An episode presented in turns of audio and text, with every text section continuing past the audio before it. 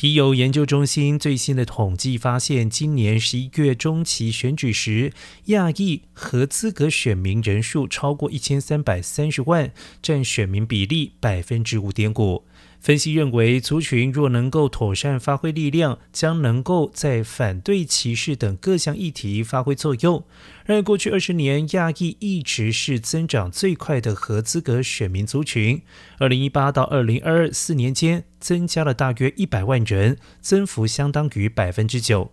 比例较全国合资格选民百分之三增幅高出不少。总体来说，百分之五十六的亚裔可以投票，比全国人口的百分之七十二低。原因是不少同胞只持有绿卡或者是临时签证，仍然未规划成为永久公民。